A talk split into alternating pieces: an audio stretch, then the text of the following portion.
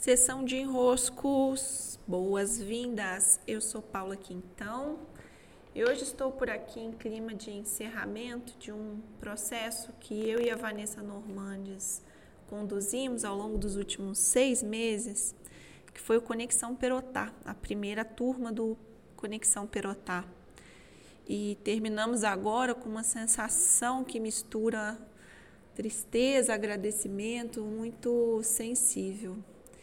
E eu gostaria de falar um pouco sobre um enrosco que faz parte do modo operandi da nossa sociedade e que muitas vezes passa despercebido para nós, principalmente quando nos colocamos frente ao nosso negócio, que envolve sempre um estar indo em direção a um objetivo, né? O enrosco de focar num objetivo e enxergar as pessoas como um instrumento que leva a esse objetivo, esquecendo do que nos conecta em essência. Eu vou esmiuçar. O que acontece quando nós temos um objetivo, né, uma meta? Nós nos colocamos a olhar para uma direção e a olhar também para os meios que nos levam até lá. Então, por exemplo, se você tem um objetivo de desenvolver o seu negócio, chegar num determinado número de vendas, num determinado resultado mensal, ou mesmo se você está caminhando em direção a Santiago de Compostela, saindo de Saint-Jean-Pied-de-Port, na França, você precisa ali checar o caminho que você vai fazer para chegar até lá. Nós não caminhamos pela vida aleatoriamente, né, como se estivéssemos vagando.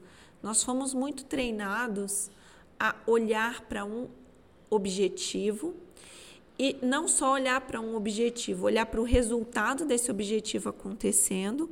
E quando nós fazemos isso, naturalmente, e é bom que se faça isso, um caminho de possibilidades acaba se apresentando para nós é aquele momento em que a gente olha para o objetivo e se pergunta: ok, já que esse é o meu objetivo, o que eu preciso fazer para chegar até lá? De certa maneira, nós encontramos um.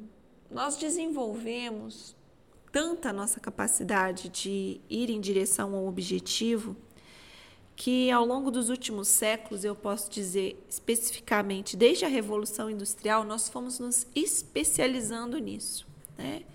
Se temos um objetivo, nós, entre aspas, criamos uma linha de montagem, criamos um caminho que nos leva até lá. Nos especializamos em ter uma meta e realizar, ter uma meta e ver os passos que levam até lá, ter uma meta e agir, ter uma meta, sabe?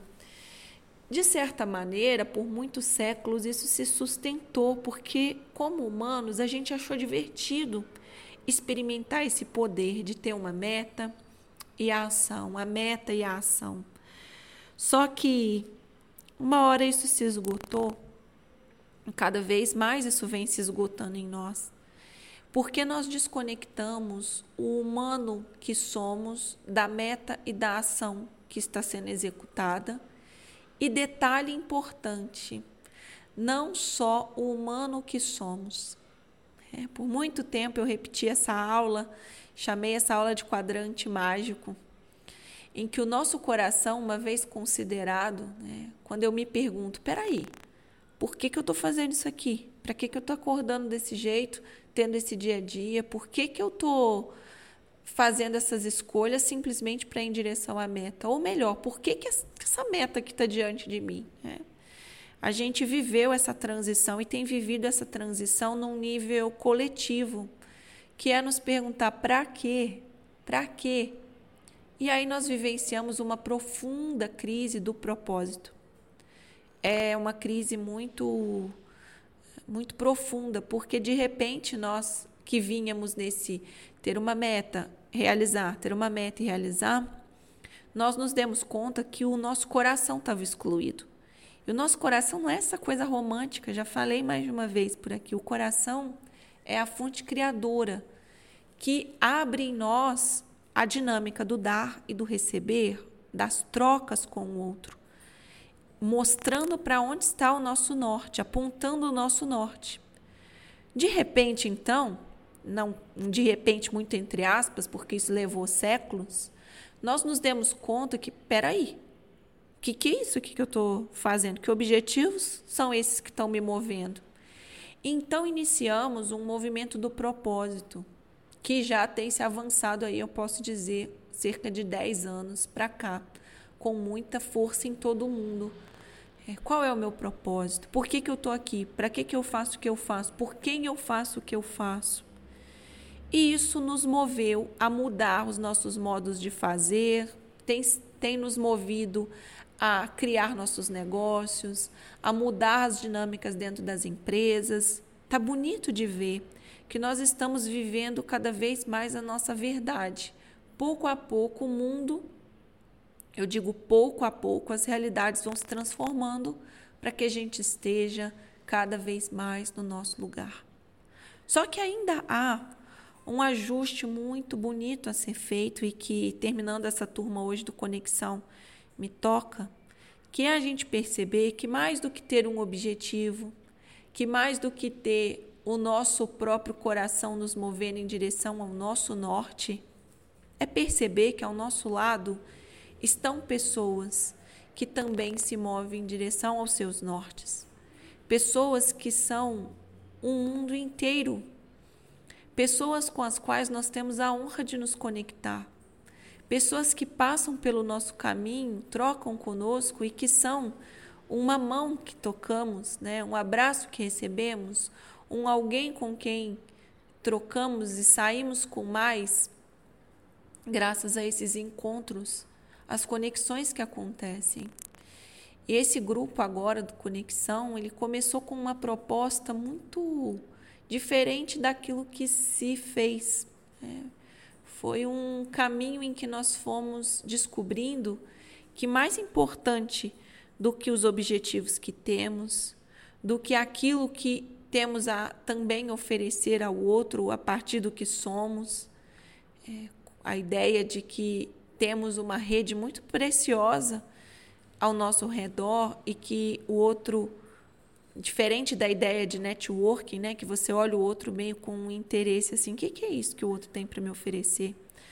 Aqui nós precisamos viver um profundo olhar para a humanidade. Quem eu sou?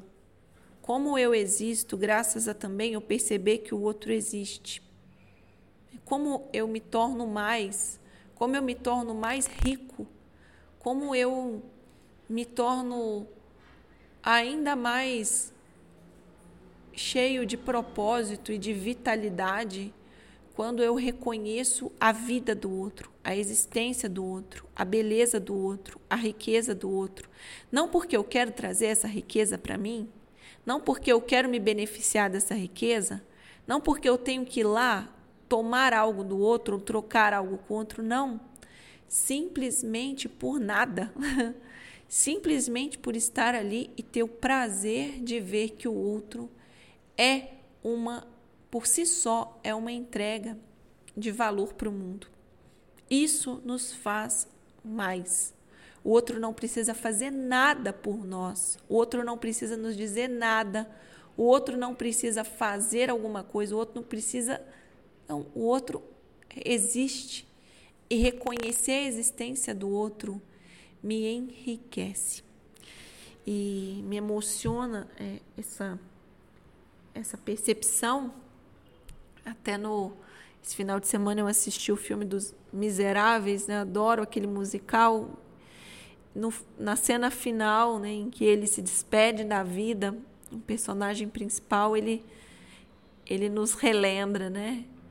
De tudo o que levamos do mundo, o que levamos e permanece é o amor e as conexões que nós vivemos. E é verdade.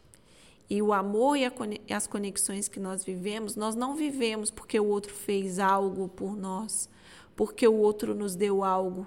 Simplesmente vivemos porque aquele outro passou e existiu na nossa vida. Celebremos e honremos as conexões que temos e as pessoas que existem para nós, que também possibilitam que nós possamos existir. Um grande beijo. Cuide-se. Essa foi nossa sessão de enroscos de hoje e eu te encontro lá no meu Instagram, no meu Telegram, por Paula Quintão. Até!